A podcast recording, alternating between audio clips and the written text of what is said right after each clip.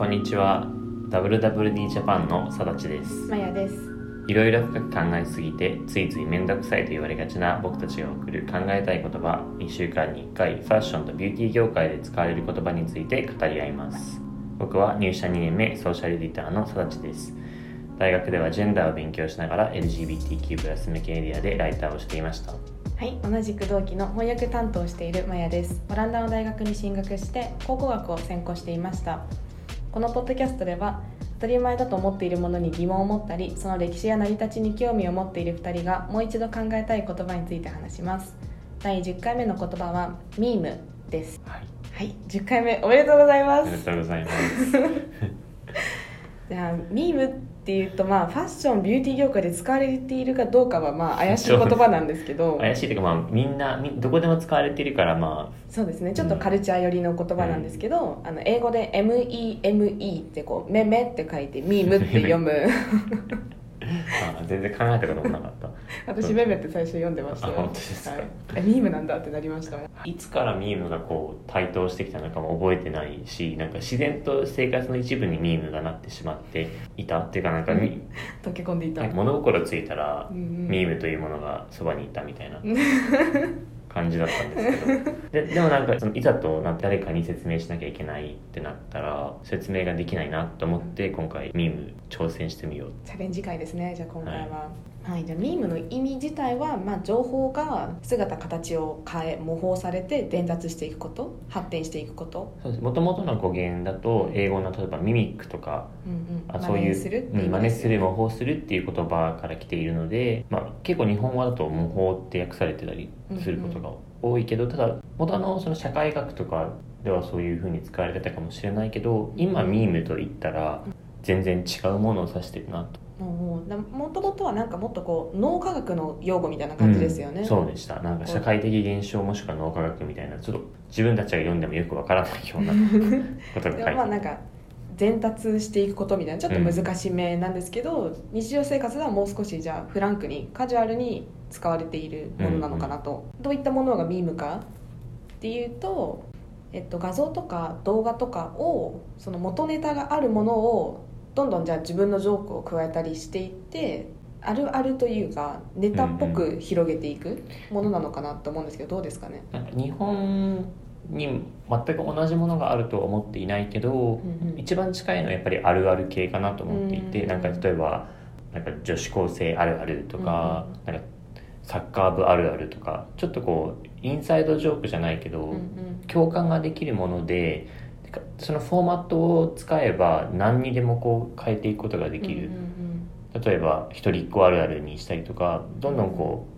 う自分のコミュニティに合うものにこう変えて広げていったりするものが多い。うんもしくはあとは日本の大喜利みたいな感じにうん。一つの画像があってそこにこう文章を加えることによって何か別のコンテクストシチュエーションを作ることができてそれを見て笑えたりとか共感したりできる。うんうんものかなと思いますそれが多分ミームのこう一番知られている形のミームだけどもっと講義にすると先ほど言ったその何かしら広がっていくその文化、うんうんえっと、インターネット上で主に流行していてみんながこう使っている言葉とかそれこそ使っている絵文字とかまでミームに最近含まれていて一番記憶に新しいのはピエンうんピエンの絵文字とかいきなりみんなが使い始めてうんうん。なんか誰も使えって言われてないしなんか理由も分かっていないけどなんか使ってたよねっていう。う、んもともとはなんかシクシクとか多分泣いてる顔だったのがうんうん。ピエンって言葉になってピエンっていう概念がもう拡散されているってところでミームなのではってことですよね。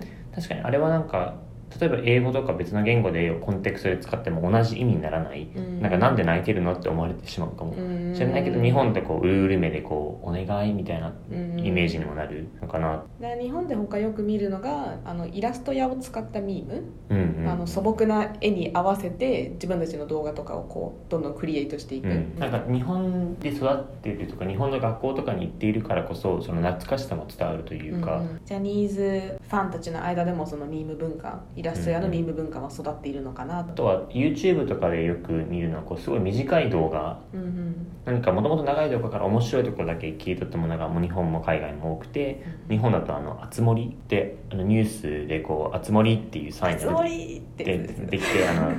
にあのアナウンサーの方が謝る。うん。そこの一連の流れ。を、うん。他全然関係のない動画にこうコピペするじゃないですけどその「あつ森」の部分だけ使ってみたりとか、うんそういう文化がうん。うんああとはあの TOKIO のなんか曲ではいあやいやあややトゥーヤとかあれもミームで。すよね、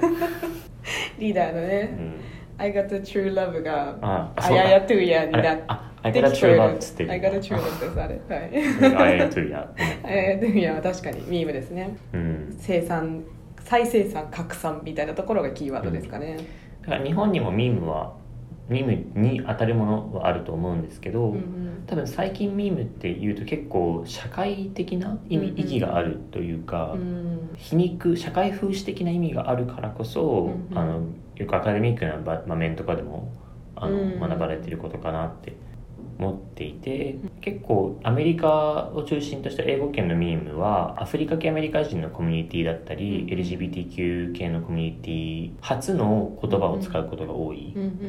かなと思ってて、まあ、例えば本当のことを言うっていうのにあえてこう「spill the tea」とかうん。うんお茶をこぼすっていうのはもともとニューヨークとかのドラァグクイーンとかが使ってた言葉だったりとか、うんうんお互いにこうちょっと皮肉というか悪口とかを言い合ってこうバトルする「throw a shade」うん。シェードを投げるとかそういう言葉もうん。もともとはこうすごくちっちゃなコミュニティで使われていたものだけども、まあ、そのもともとの多分当事者の人がネットで使い始めてこう模倣されてどんどんどんどんあの進出してきたっうん。ていう感じもあるかなと思います。だからそのミームがインサイダージョーク的な側面があるからこそこうそこでつながるコミュニティというか、うんうんうん。コミュニティのこう連帯にもつながっていると思うんですね。確かに。別のエピソードで文化の登用について、うん。あの2人で話したんですけどそれにちょっと関わることとしてはうん。やっぱりこうアフリカ系アメリカ人とか、まあ、LGBTQ 初の情報画像とか、まあ、言葉とかが多いということで、まあ、文化の登用につながってしまう場合もあるっていう、まあ、危惧もあって、あの面白画像として使われているものの多くが LGBT の人だったり、うんあの黒人の人の画像が異常に多かったりして、うんでも使っているのが結局白人とかあの LGBT じゃない人ってなると、ちょっとなんかこう社会的によろしくないところもあるかなと。うん。そうですよね。こう自分でいじるのはいいけど他人からいじられるのはまた違うですし、うんうん。そうやってこのステレオタイプとか今までじゃ悪口とかだった言葉をギャグにしてるっていうのは社会のその反抗というかレジスタンスの方法でもあるわけじゃないですか、うんうんうん。だからそこの線引きなんかジョークといえど全部ジョークで許される問題じゃないよってところもありますよね。確かに、うんうん、他にミームの元になっているものでは結構日本のアニメとかも多くて、うん例えば一番有名なのは多分男の人があの蝶々を見ながら、うんうん。これは鳩なのって言ってる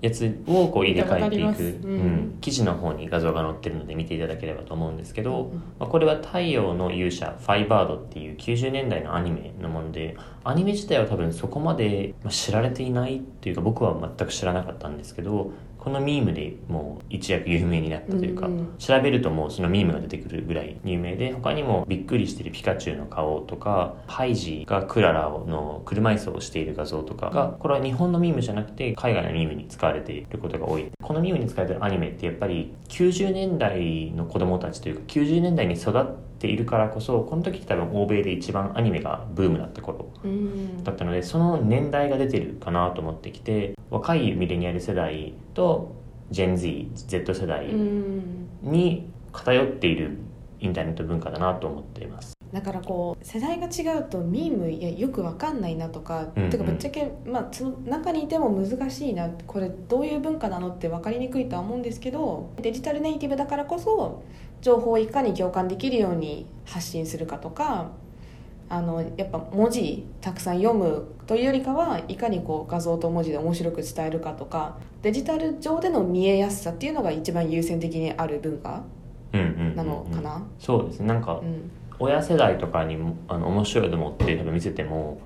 何も分かってもらえない。分かってもらえないです。うん、うん。てかそれもミームになってます。なんかあ親に見した時ミームみたいな、うんうんうんなん。かなんで理解してもらえないんだ。そうそう。なんかこうミームってちょっとそのコンテクストの中のコンテクストのコンテクストのってこうどの中の中の中に入っていくく感じがあってその例えばさっき言ったようにあの、親に分かってもらえないってなったらじゃあそれをミームにしようってなったらまたそれがミームになって、その親に見てもらえないことをミームにしてことをミームにしようと思ったらそれがまたミームにできてっていうこうどんどんどんどん自分が外側に行く感覚うんうんコンテクスト化を繰り返していくうんうんのが、まあ、ミームの面白さかなと。そうですね。このミームで笑ってることもミームにされるみたいな若干俯瞰して見たがるインターネット文化も見えるうんうん。と思います、で、まあ、そのデジタルネイティブの子たちから発生するミームがやっぱ TikTok とか、はい、まあ、インスタグラムの短尺動画機能とかそういう短い動画っていうのもすごく影響は受けているし与えているなんか相互関係にあるのかなと思うんですけど、TikTok のあの音源を使えるところとかはい。その動画をクリップできるあの合わせて編集できるとか、はい。そういう機能もあってどんどんどんどんミームが再生産されて拡散されている大きな影響を与えていると思います、確かに TikTok 自体がそのうん。音楽音同じ音源を使って違う動画を作ったりそのフォーマットとかこのどういうふうなトランジションをするとかっていうのがうんこうフォーマット化してそれをみんなでこうフォローしてやっていく。っていうそのそのもう TikTok のあり方自体がもうミーム文化うん。ですごくそこにこう時代を感じるというかミームが好きだったら TikTok も好きだろうみたいなその同じうん感覚があるかなと思います。そうですね。じゃあここでちょっと真面目なミームというかうんうん。企業がどうやってミーム使ってきたかなとかそういう事例についてお話しできたらと。はい。はい。例えばファッション業界ではグッチがあのいち早くミームを使ったプロモーションをしたことで知られていてこれ2017年頃なんですけど時計新しい時計をローンチした時にその頃流行っていたうん。形式のミームを使ってプロモートするっていうことを行ったんですけどまあ一部ではすごい若者の文化を使ってっていう風な声もあったけど基本的にはちょっとネットでは冷めた反応というかなんかミームとしての面白みが全くなかったというか形式は使っていたけど面面白くないって言ってすごくこう寒い っていう反応が多くてそういうことで有名にもなって必ずしも成功とは言えなかったんですけど、うん。まあ、そういう一例もあります。うん。じゃあ他、まあ、ファッションではないんですけどあのキリンビバレッジがはい。午後の紅茶？はい。でこうあるある系イラスト？っていうのがまあでもありますねうん。若干こう女性の方を皮肉を通り越してもこれはいじりすぎではっていうラインを超えちゃってるミームで、あれですよね。昔からのツイッターとかによくあるイラストで例えばあの、うんうん、なんだろう量産型女子とかそうですそうです。そういうあるあるの女の子の格好と髪髪型とかうん持っている服装とかをこうステレオタイプ化するミームを企業が使ったってことですね。使っちゃってこれもちょっとミームを履き違えちゃったというか企業側がそその守る側に回んなかったことは批判の対象となりました。ミームでたまにこう、まあ、面白いものだし若者の社会運動とかにもすごく重要なもの、うんあのいろんなものにその BLM にしても、うん。ミームっていうものはすごくあのいい使い方もされてるんですけどたまにネガティブなインパクトとして例えば、まあ、その画像に使われている人の人生にネガティブな影響があったり、うんその自分たちもともとやっぱりその一つの画像にいろんなコンテクストをつけて拡散していくっていうそのミームの形状的に、うん。あの例えば働いている会社からその画像が見つかって別に自分が作ったミームじゃなくて誰かが勝手に自分の写真を使っているものだけども、その仕事にふさわしくないような使われ方をしてしまった。うん場合それでクビになってしまったケースとかもあったりとかモデルの人がその整形に関してのミームに使われちゃって本人は整形をしていないけどその整形のイメージがついたことによってモデルの仕事がなくなってしまったとかそういうこともあってやっぱり著作権とかあうん。のプライバシーっていうところとは常にこう危ない関わり方があるかなと思います。そうですよね。ミーム上の人間たちにも人生があるってことをうん。忘れがちですもんね、最近だとバズフィードがなんで自分がミームになったかとかミームになってしまった経緯とかをうん。あの話すあのシリーズを作っていてそのミームで一躍有名になってしまったうん。もしくはなったそのなるつもりじゃなかったのに、人物にインタビューをしてどういう人生を今まで歩んできたのかでなんでいきなりミームになってしまったのか。うん。うん本当に不思議な世界で本当に自分が SNS に投稿した写真を誰かがスクショしてうんミームに勝手にされたりとか。うんうん。で今ポジティブな影響としては例えばあのあまり人気のなかった映画とか音楽とかが使われることによって人気が出たりそれって多分 TikTok の音楽とかがそうかなと。ね。うん。なんかうん23年前に流行った曲だけどあのそれが流行ったことによってアーティストとしては嬉しい影響もあったと、うんうんドジャキャットとかか特にそうですよね。あの、うん。TikTok で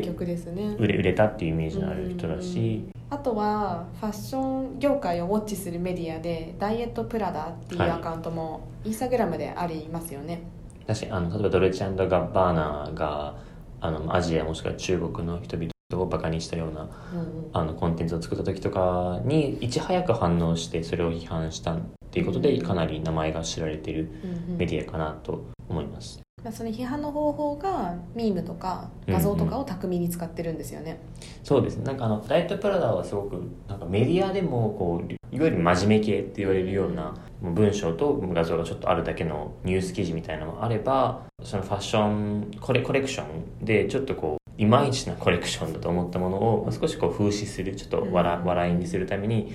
例えばボッテガ・ベネタのサンダルがこう網のサンダルだったのが、うん。あの乾燥したラーメンに見えるとかそれをうん。横に並べてちょっとそのデザインをバカにしたりとか、うん。そういう感じでファッションの批評みたいなのをミームを使って行ったりもしています。うん。あとは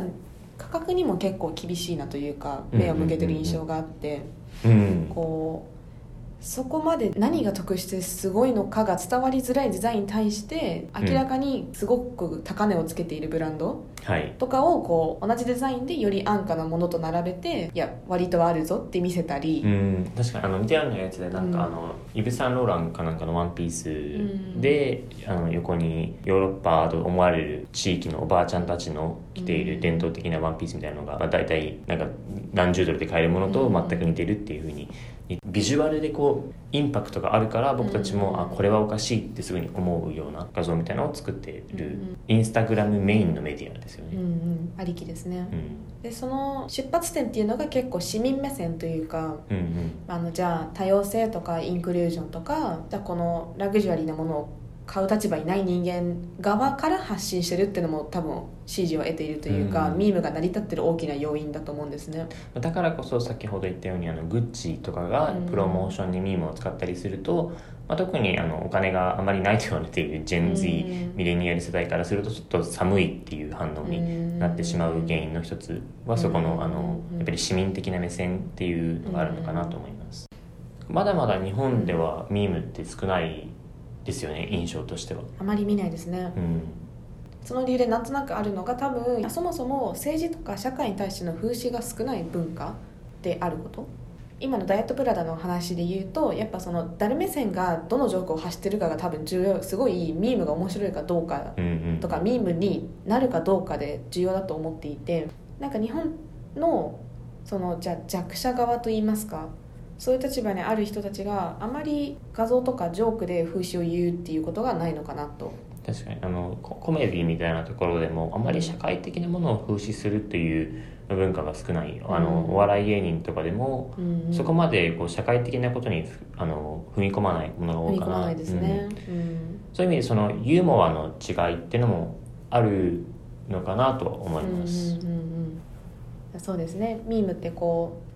お笑いとか、まあ、ジョーク的な性質がある以上なんかすごく軽いものと思われることが多いとは思うんですけど実は社会とすごくつながっているし、うん。深い側面もあるっていうことが分かりましたね、そうですね。社会的な風刺ですごくうん。あの若者がやってるから面白いものをたただ単にこうお笑いのためにやってると思うけど結構若者にとってはこれが社会へのレジスタンスだったりとか、うんうん。あの社会運動の一部であるっていうことを理解した方がいいかなと思います。うんうん